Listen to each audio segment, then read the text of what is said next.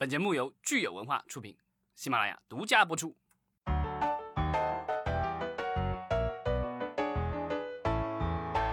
欢迎大家收听新一期的《影视观察》，我是老张。我是大米，大家好，我是石溪。对，今天又到了我们蹭热点的时间来了。大恐龙来了，对，这个《侏罗纪世界二》目前正在电影院热映。对，电影怎么样？这个有人说好，有人说不好，这个我们不聊。那咱嗯们聊什么？对，我们聊一聊大恐龙是社会人的亲戚。 谁呀？小猪佩奇吗？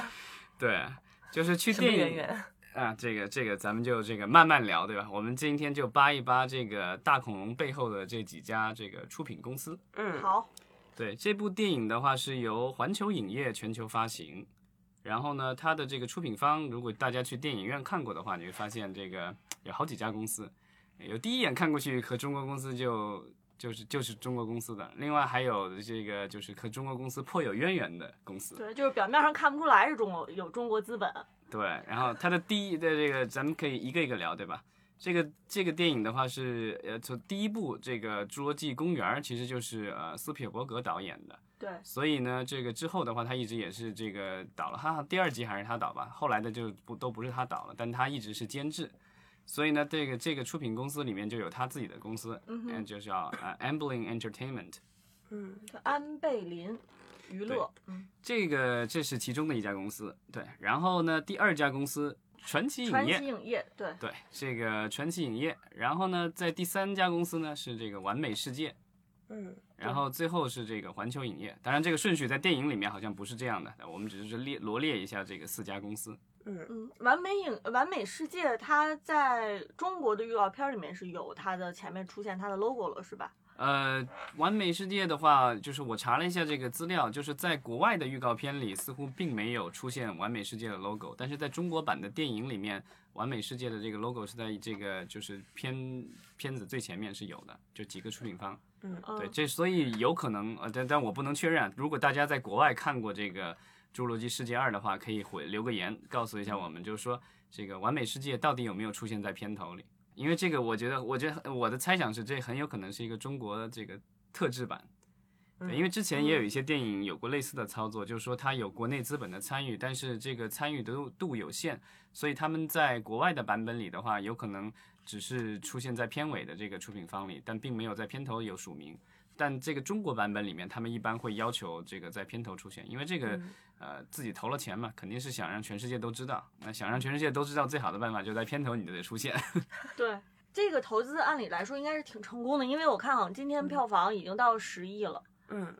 怎么说它也算是个大 IP 吧？这上一集的话有十六亿，快十六亿美元。对我觉得这一集的话，应该票房也还会不错。然后在国内的话，现在在猫眼上预期可能在十六亿人民币人左民右币吧。嗯这个是在国内的，然后国外其实表现也还不错了。当然就是呃，有少部分的这个观众和这个就是我们的评论家觉得这部电影就是有点这个没有什么太多的新意，但这个我们就不管了。然后这个首先我们说这个 Amblin Entertainment 这个这个公司的话，其实就是斯皮尔伯格自己的公司，对吧对？他自己是 CEO 加董事长。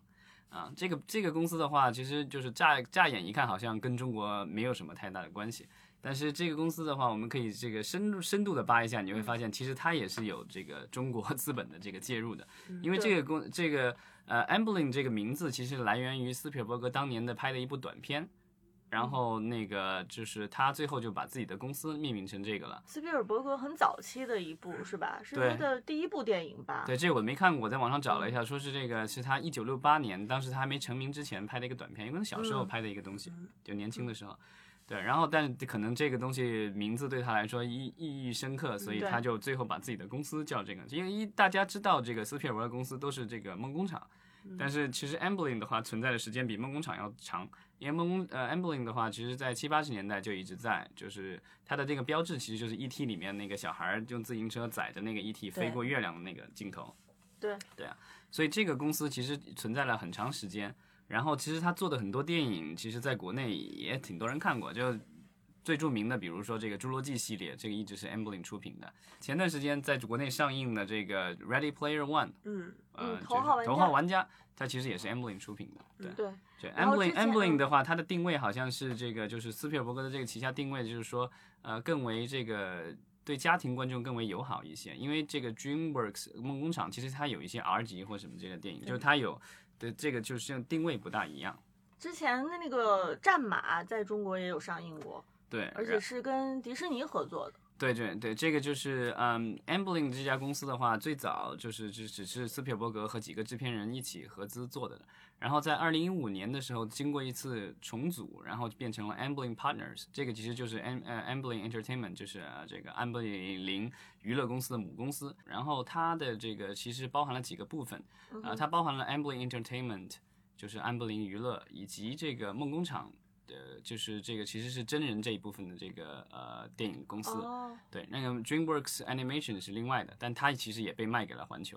然后对那个就是，然后 Participant Media 这个是呃美国的一家呃电影公电影和娱乐公司。然后另外还包含了这个 Amblin 的这个就是电安视贝林的电视部门，对这几家公司合在一起，然后组成了这个新的这个所谓的 Am- Amblin Partners 这家公司。没错。然后他们的这个就是投资的伙伴，咱们一看就明白为什么就是我说这个跟中国呃资本有渊源了啊、它其实包括了这个 Participant Media 啊、这是美国的一家公司，然后 Reliance Entertainment 这是印度的一家的公司，司，然后 E One Entertainment One 这家公司的话是这个加拿大的一家娱乐公司，然后接下来呢就是我们的这个阿里巴巴出现了，阿里巴巴 Pictures。对对，然后最后是这个环球影业，所以这个就是环球影业不但是这部电影的这个投资和发行方，其实它这个 Amblin 的这个公司里它也投了，所以它是这个有有多层次的关系。没错。嗯那看起来安布林这个公司是背后资本是非常强大的。嗯对，这个我们可以一个一个说一下。对，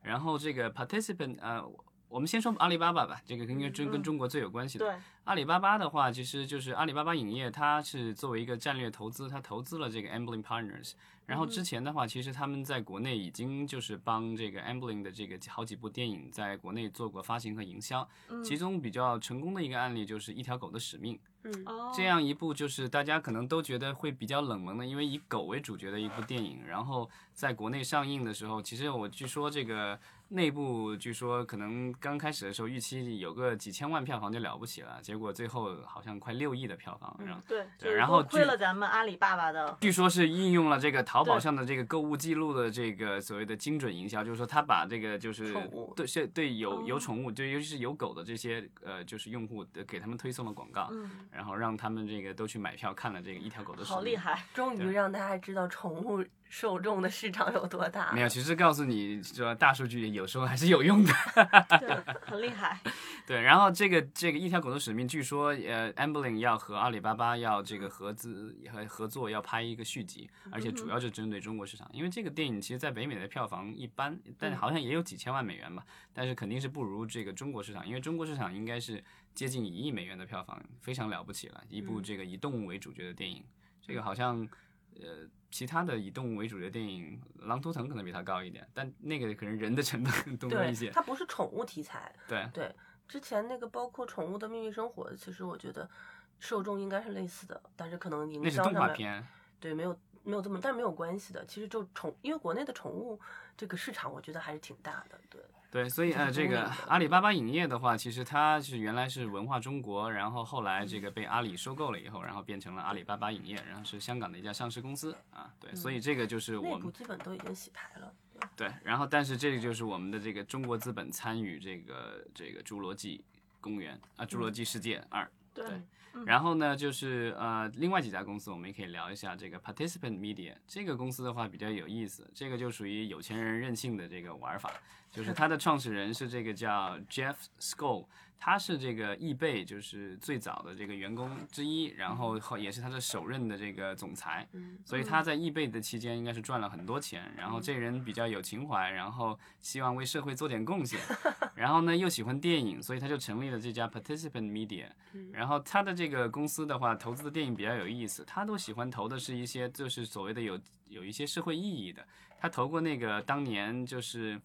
戈尔总统那一部就是讲全球变暖的那个嗯纪录片《嗯 Inconvenient Truth》，就中文的那个片名我一下忘了。对，那个零四年嘛，德国奥斯卡奖的这嗯个最佳纪录片奖。然后他也他其实之前跟这个斯皮尔伯格导演就已经也有合作过《林肯》，然后啊嗯还有那个《The Help》，那个几好几部这样的， 就是就是哦也是啊对都合作过。对，比这较个有这个社会责任感的。对，然后他甚至还投为了这个告诉大家这个传染病的各种事情，他拍过一部这个就叫《传染病》的《Contagion》，这个马特·达蒙主演的，就是 就讲全球范围内的这个传染病传播会给人类社会带来多大的影响和灾难。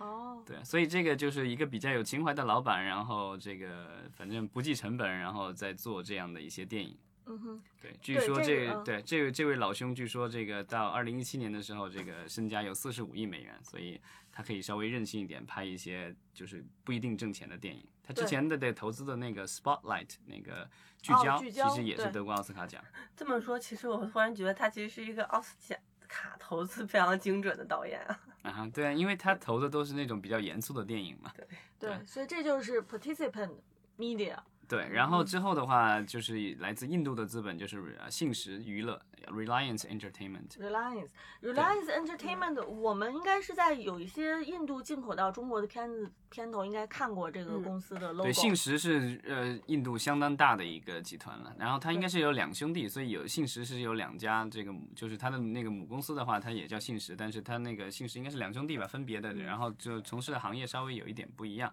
但是反正都是这个就是印度这个数一数二的富豪的这个公司。对，然后他们等于是呃投资了这个 Amblin，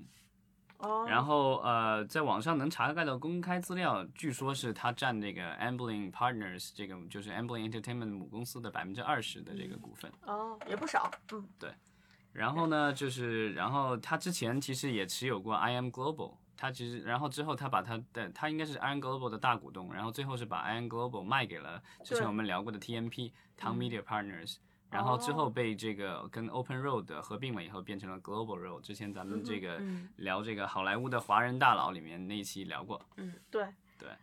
然后除了我们刚才说的 participant，还有 Reliance，接下来就是 Entertainment One，这嗯对，E 是，亿万万，对，亿万是这个加拿大的一家公司，然后是做这个电影和电视内容的这个分发的一个公司。这个公司其实我觉得可能在国内知名度不高，嗯但是说它这个旗下的一个主打产品，大家可能都知道了， 嗯，那就是我们伟大的社会银。小猪佩奇，嘿，老张的儿子的最爱是吗？那没有，前几年了，前几年，他现在已经这个长长大 了。 对，然红后遍中国大江南北的小对小猪佩奇，对，这个亿万的话，在网上查到资料说是这个一九七三年成立的一家音乐唱片发行公司，然后之后的话，它拓展到了这个电视、呃电影，然后家庭娱乐各种领域。然后它的那个其实之前投过的这个电影，呃，投呃就是发行过电影就包括挺多了，然后包括他之前也跟这个斯皮尔伯格有过合作，这个《圆梦巨人》什么的也有合作过。哦然后《爱乐之城》也有合作过，然后他是收购了这个小猪贝奇的这个制作工作室的百分之七十的股份，嗯，对啊，所以他现在是这个等于是这个小猪佩奇的这个主要的持有方，嗯，所以咱们大恐龙是小猪佩奇的远 亲。对他也是社会人，好，对然后呃，刚才我们说的这些都是投资呃 Amblin Partner，呃，都是都是这个 Amblin Partners 投资方，相当对于对吧？嗯所以从那个里面你就可以看到，他其实有来自于中国、来自于印印度来自于加拿大、来自于嗯美美国的国投资，对，对这个我们嗯其实就是一个多国部队了。对然后之后他的另外一个出品方是这个传奇娱乐的，传奇娱乐大概差不多都知道的魔兽啊，然嗯后这个但凡有怪兽，他都会参一脚的公司。对金刚啊，这就是就著名的怪兽厂。 对对对，然后它在前两年也是被这个万达全资收购了，所以其实理论上来说，它是一个就是中资全资呃持有的一个公司，嗯，而且就是比较有意思的是，阿里还投资了这个万达，对，所以其实它现在的这个就是资本来源的话，就是既有啊万达也有阿里了，这嗯个就理论上来说，然后呃，然后就是我们的完美世界影业，对这个的话，就完美世界的话是在国内算是比较成功的，但是属于二线的这个游戏制作和发行公司，对吧？嗯因为一线的话就是我们的这个腾讯爸爸和网易，对对。然后，但完美的话，他们之前也是成立了影业，然后最呃最早的时候还拍过那个叫什么《非常完美》，对吧？嗯章子怡和范冰冰主演的，对对嗯这个金一萌导演的。然后之后他们也有做一些电视剧，然后呃也电影方面也是有一嗯些。然后前几年他们是和这个环球影业签了一个这个片单的这个就 slate financing 的这嗯个 deal，、就签了一个片哦单的投资的协议。然后他们呃应该是在几年期间，应该是要总共要投资五亿美元在这个环球的片单里。那这个《侏罗纪世界》就在他的片单里面了，其实。嗯对，这个其实我还挺惊讶的，因为之前完美世界就是它的 logo 出现在环球的电影里，我看基本上都是一些呃中低成本的这种，就是风险比较大的一些呃文艺片啊，然后这种不是那么商业的那电影。所以对，这也是其实当时就是完美世界的这个就是呃和呃环球这个合作，就是很多行业人士都不大看好，因嗯为呃他们就是比较被动，因为呃这种片单的合作的话有两种，一种是主动，一种是被动的。嗯哼，它其实很不幸的是一种被动的方式，就是说哦呃被动的方式就是说呃片方给你什么片子，你就只能投那些片子，对，他给你多少给你多少比例，你就只能投这么那多。很弱势没啊。你这个你没地有位没你没有你没有拒绝的理由，就嗯你的钱给了人家手上，人家爱怎么花怎么花，对，对，因为其实一个大的电影公司的话，它其每每年的电影几十部，但其实风险大的和风险小的大家都都明白，比如说像这种续集电影，风险肯定小，你只要你不不是太烂的话，我觉得基本上回本儿，然后赚钱就没有太大问题。所以像那个《速度与激情》什么之类的，就很难有外面的公司能投进去。嗯对啊，但是就对是呃，像还有小黄人儿什么的，这种是稳赚不赔的电影，就是这种电影的话，一般呃环球不大开放给这些就是外面的公司。没那错这个传奇娱乐之所以能够投进第一部的话，其实也是因为这个是多少年以后的这个重启嘛，嗯然后当时也是觉得有一定的风险，所以就是也是引入了这个传奇，就因为第一集其实就是传奇和环球共同出品的，哦，对，然后 Amblin 当然也有，因为 Amblin 一直是这个就是它的这个呃制作方，但是 Amblin 可能我我感觉这个在这个项目里面，应该它主要的是提供的是服务嗯啊、那投资金的来源应该是这个另外的几家出品方。对这一集的话，其实有完美世界作为出品，所以是挺让人惊讶的哈。对，因为就是他没有办法在在这种主动的这种投资，因为主动的这个模式下的话，就是说人家你可以就是人家给你，你可以选择投还是不投。这样的话，我觉得就是你有一个风控的话，可能更好做一些。嗯嗯但是完美的话，之前一直都是投了大量的都是环球那些不挣钱的电影。嗯，对啊，然后我不知道是不是这个环球觉得实在是对不住这内位中心国有愧啊呀、对就是然 后还是终终于是这个把他这个觉得这个还不错的电影呢让了一嗯些份额给完美。对，有可能完美是去找环球撕了一下。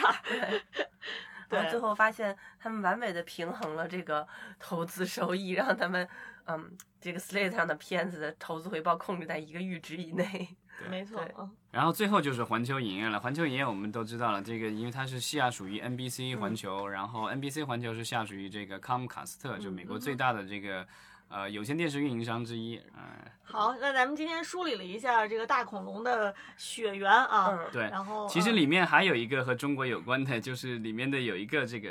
啊呃有人个物演员，对，嗯这个是我看电影的时候突然注意到的，就是里面有一个演员叫 B.D. Wong，他叫黄荣黄亮荣。亮，对这个哥们儿的话特别有意思，他是一个美国的华裔演员，然后他其实，在九十年代的第一集的《侏罗纪世呃公园》里就有，然后他当时演的、哦哇塞演的角色就是一个科学家，然后是负责这整个的这个，就是他是负责把那恐龙造出来的。嗯然后这个，但是在第一集里，好像这个就后来这个公园里出了事以后，就没他什么事儿了。嗯然后也不知道他生还是死。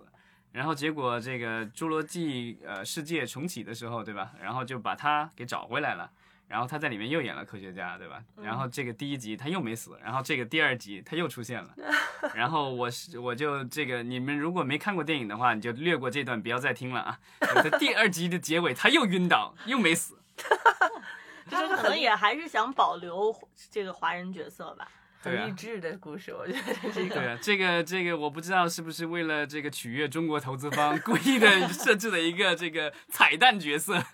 有可能，对，然后最后我们其实可以聊一下，就是这个大恐龙之父。啊，他的这个原原著小说作者是吧？对，因为这个就是整个《侏罗纪》的整个世界的话，它是基于这个小说的。那个小说就是《侏罗纪公园》的小说，是这个作者叫啊、嗯麦克克莱顿，他是其实是美国特别有名的一个流行小说作者。对，然后他本身其实很厉害，他是这个哈佛医学院的博士，哇哦，对，然后就是嗯正经的医生，所所以以他对对懂生物啊，懂科学，对对嗯，所以他才能写出那个 ER 急诊室的故事，那部嗯电视剧很经典的电视剧。嗯对，包括这个《西部世界》也是他当年这七十年代自编自导的一部电 影，然后对现在被改成了美剧，对吧？对对，所以看他流是行化他这个是东西他很是喜这个欢就是美国的这个弃医从文的典范，对吧？然后美就国版鲁迅，好吧，嗯，对，好吧。啊，还有他的另外一个特别大的担忧，其实就是这个人工智能啊，然后这嗯个什么之类的。好像他当年写过一个小说，我没看过啊，但是我听说过，就是讲这个这个人工智能造出了这个所谓的纳米机器人，然后毁灭人类，对吧？这个也是比较嗯哇有意思的一个题材。所以他其实是特别关注的一个点，就是在于科技的发展对人类社会的影响，将来是好还是不好，他在嗯探讨这个问题。嗯，但是现在的《侏罗纪世界》已经拍的没有那么思其实想那有么，深其实刻了有，吧？新的一集吗你？还没看，新的一集哦，你有还没看。啊，对思想很深刻。对，他会哦讲克隆的问题，就是哦你你如果想知道他到底讨论了什么样的道德困，就是科学的道德问题的话，就去看电影吧。强行又植入广告，良心节目呀，对啊，这不个哎呃给钱也植入是吗？环球影业应该赞助我们，下期的奖品就是 小猪佩奇 送大恐龙。对，我插一个小故事，小的时候我去这个广州的一个这个恐龙世界玩这个恐龙馆，然后这个当时买了一个大恐龙回家，然后放在家里放了这个二十多年，然后终于在多年以后，我的一个小侄子、小外甥、小侄子，然后到我家玩，然后看了第一眼说啊，割死了。 所以我明白，我就是养了几十年的假恐龙，那真是一只哥斯拉。好，那我们今天节目就在老张的这个故事当中结束吧，嗯，好吧，好，谢谢大家。谢谢大谢家。谢。